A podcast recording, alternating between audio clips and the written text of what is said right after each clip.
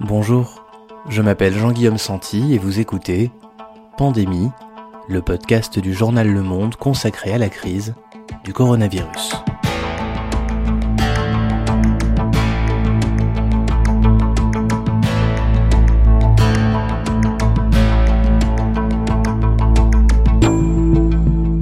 Aujourd'hui, à quoi va ressembler la crise économique qui s'annonce après le confinement?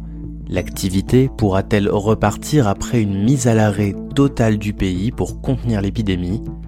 Marie Charelle, journaliste spécialiste en économie au monde, nous explique les enjeux de la crise, les armes des gouvernements pour la combattre et les perspectives de reprise.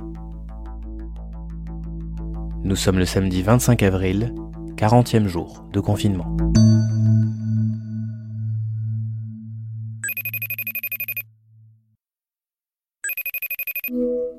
Allô Marie, tu vas bien? Oui, salut Jean-Guillaume. Je t'appelle parce que tu es notre euh, experte au monde en économie mondiale. Et à l'heure actuelle, la question que tout le monde se pose, c'est à quoi va ressembler la crise économique qui s'annonce après le confinement? Est-ce qu'on peut euh, déjà, pour commencer, trouver des exemples dans le passé qui ressemblent à ce qu'on est en train de vivre en ce moment? Bah pas vraiment, c'est ça qui est compliqué, parce que c'est la première fois qu'on a une épidémie de cette ampleur qui provoque un plongeon économique non pas à cause du virus en lui-même, mais à cause de toutes les mesures qu'on a mis en place depuis quelques semaines pour stopper la propagation justement. À savoir fermer les entreprises, arrêter les usines, les gens ne vont plus travailler, les restaurants sont fermés. C'est inédit comme situation, jamais on a fait ça de mettre l'économie sous cloche dans toute une série de pays et en même temps. D'accord, donc contrairement à d'autres crises économiques, ce n'est pas lié au fait que les gens n'ont plus les moyens de consommer, c'est juste qu'il n'y a plus d'endroit où le faire. Euh, tout est fermé, sauf les pharmacies, les supermarchés, c'est une crise de l'offre plus que de la demande. C'est exactement ça. Pourtant, il y a déjà eu des épidémies dans le passé. Alors, la grippe espagnole, si on remonte euh, loin, mais plus récemment le SRAS. En quoi ces épidémies-là étaient différentes?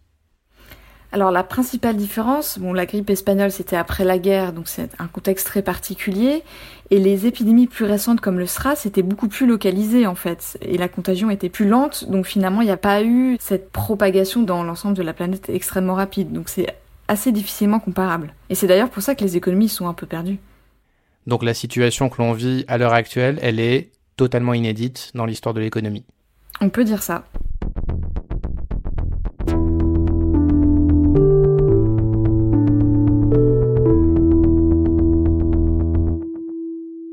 Ok, face à cet arrêt euh, global de l'économie, est-ce que tu peux nous dire ce que les gouvernements, et le nôtre d'abord, peuvent faire? Alors toute la stratégie des gouvernements, c'est de faire en sorte que l'économie, qui aujourd'hui est à l'arrêt, reprenne quand on déconfinera. Le plus simple, c'est de prendre un exemple. Imaginons un petit hôtel d'un quartier touristique de Paris, le Marais, Bastille ou d'une ville qui en ce moment, en temps normal au printemps, accueille beaucoup de monde. Au lieu d'avoir 50 euh, réservations pour la semaine et 50 pour la semaine suivante, il n'y a plus rien. C'est rideau fermé, ce qui veut dire que les femmes de ménage, la cuisinière, la personne de l'accueil, euh, la compta, tous ces gens-là se retrouvent sans activité. Et c'est même pire que ça. Euh, je parlais hier avec un hôtelier au Portugal qui me disait que il doit en plus rembourser une grande partie des réservations qui sont annulées. Donc là, en quelques jours, il doit sortir 10 000 euros pour rembourser ses clients français, britanniques qui ne viendront pas. Donc qu'est-ce qui se passe pour ces hôteliers?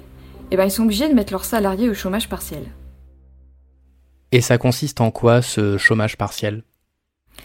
Ça fonctionne en deux temps. D'abord, le, patron de notre hôtel va verser le salaire mais comme lui, il a des recettes limitées, comme il a plus de fréquentation, il va ensuite se tourner vers l'État et l'UNEDIC, c'est l'assurance chômage, hein, qui va l'aider à payer ce salaire. En gros, qui va en verser une grande partie à sa place. Et du coup, ça permet de maintenir l'emploi. D'accord. Donc, l'État rembourse les salaires que le patron a payés à ses salariés, puisque l'hôtel ne gagne plus d'argent. Du coup, on va continuer de dérouler le fil. L'argent de l'État, il vient d'où? Alors, il va piocher dans son budget, mais comme lui aussi voit ses recettes baisser, ça risque de ne pas suffire. Alors, imaginons qu'il a besoin de 2000 euros pour simplifier, pour verser ce salaire. Si son budget ne suffit pas, il va aller emprunter. Il va emprunter sur les marchés, aux banques, aux assureurs, aux investisseurs qui veulent bien lui prêter de l'argent. Et en échange de ça, il émet une dette. Alors aujourd'hui tout ça est virtuel, mais on peut prendre comme image un bout de papier, comme ça se faisait autrefois, où il va écrire, bon bah voilà, moi, État français, euh, je vous dois à vous, banque, 2000 euros. Sauf que 2000 euros, plus 2000 euros, plus 2000 euros à l'échelle de toute une population, ça fait beaucoup d'argent, j'imagine, Marie. Ça fait beaucoup, et il est vrai que du coup certains investisseurs peuvent se demander si l'État, la France ou des États plus fragiles seront un jour en capacité de rembourser ces sommes. Du coup, si certains créanciers ne sont plus si sûrs de revoir leur argent un jour, comment ça se fait qu'ils continuent de prêter aux États? Est-ce que c'est là que la Banque Centrale Européenne, la, BCE, intervient?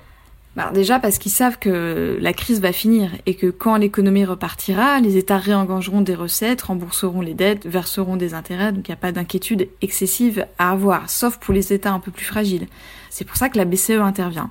La BCE, pour éteindre toutes les inquiétudes de façon euh, massive, dit bon bah moi je suis là et je vais racheter une partie de ces dettes. Toi, banque qui a ce papier où l'État français te doit 2000 euros, je te rachète ce papier.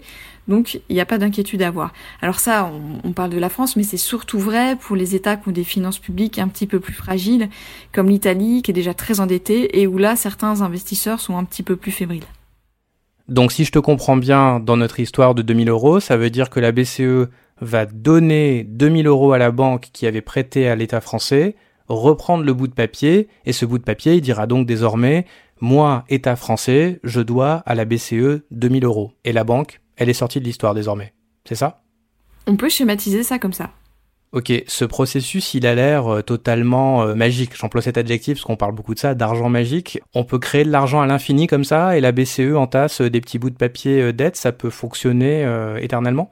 Alors c'est un peu magique en effet, mais ça peut pas marcher à l'infini. Toute la difficulté, c'est qu'on sait pas jusqu'où ça peut tenir. Mais une chose est sûre, c'est que ça dépend essentiellement de la confiance des investisseurs dans la Banque centrale. Tant qu'ils se disent que c'est une institution sérieuse, solide, qui sait ce qu'elle fait, eh ben, ce mécanisme peut continuer à fonctionner.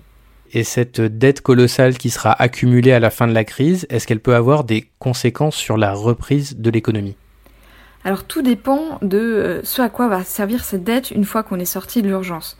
Est-ce que euh, l'État va continuer à s'endetter pour euh, financer des investissements d'avenir, la transition écologique ou des choses qui vont faire que on va créer de la croissance pour plus tard ou est-ce que cette dette finalement va juste servir à payer les factures euh, au risque d'inquiéter les investisseurs qui vont se dire la croissance de demain sera trop faible pour permettre de rembourser cette dette? L'autre question qui se posera, c'est qu'est-ce qu'on fait pour alléger cette dette? Est-ce qu'on compte juste justement sur le, le retour de la croissance? Est-ce qu'il faudra augmenter les impôts? Peut-être plus tard euh, pour rembourser ses dettes Est-ce qu'on essaie de l'alléger d'une façon ou d'une autre? Tout ça, c'est des questions qu'on se posera demain. Mais ce qu'on peut dire, par exemple, c'est que après la Première Guerre mondiale, si on retourne dans le passé, c'est là qu'on a créé l'impôt sur le revenu pour contribuer à rembourser la dette de guerre.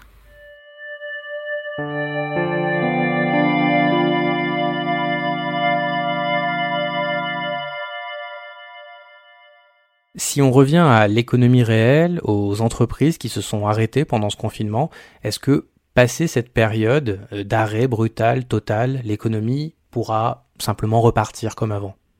Alors, elle va repartir comme avant, c'est moins sûr.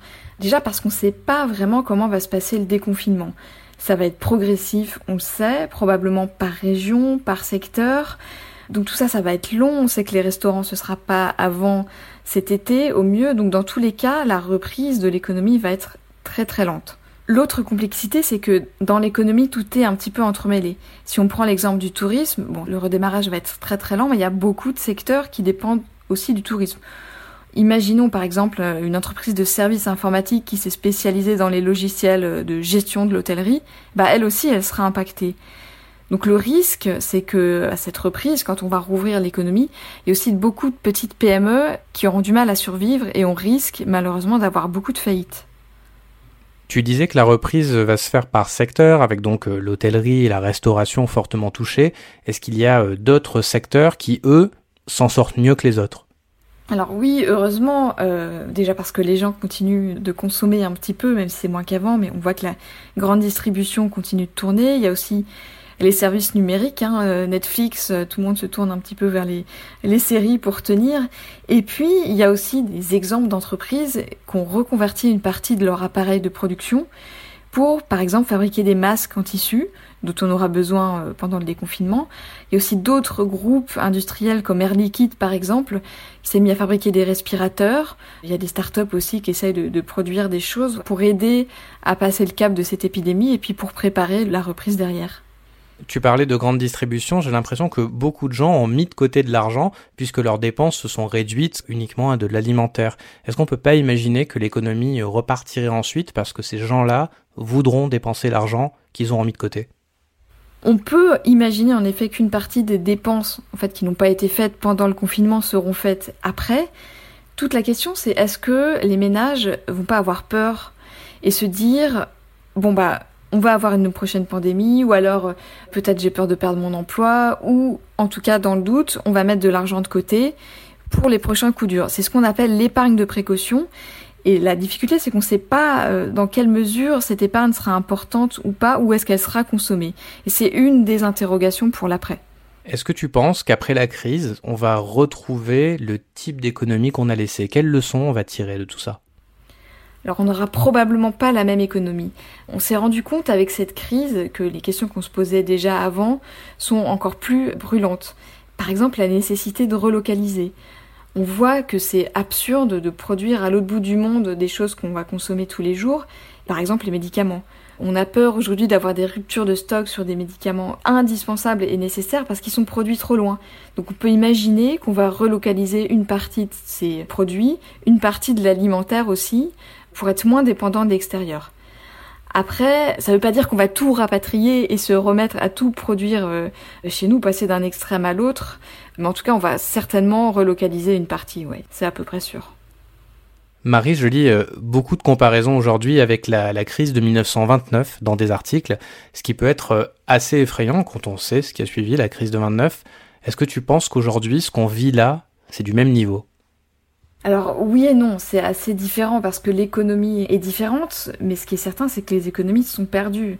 Les politiques aussi, tout le monde est perdu, il n'y a pas vraiment de référentiel. C'est la première fois qu'on vit un tel effondrement aussi rapide de nos économies, donc on essaye de se raccrocher au drame passé.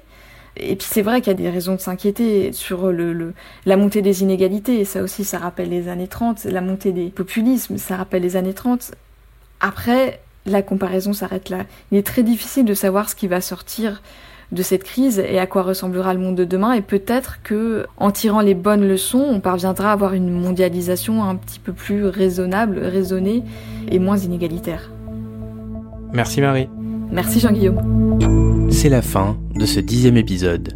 Si vous l'avez apprécié, n'hésitez pas à aller vous abonner sur votre plateforme de podcast préférée, voire à nous laisser une note de quelques étoiles. Vous pouvez également nous envoyer un email à pandémie sans accent @lemonde.fr.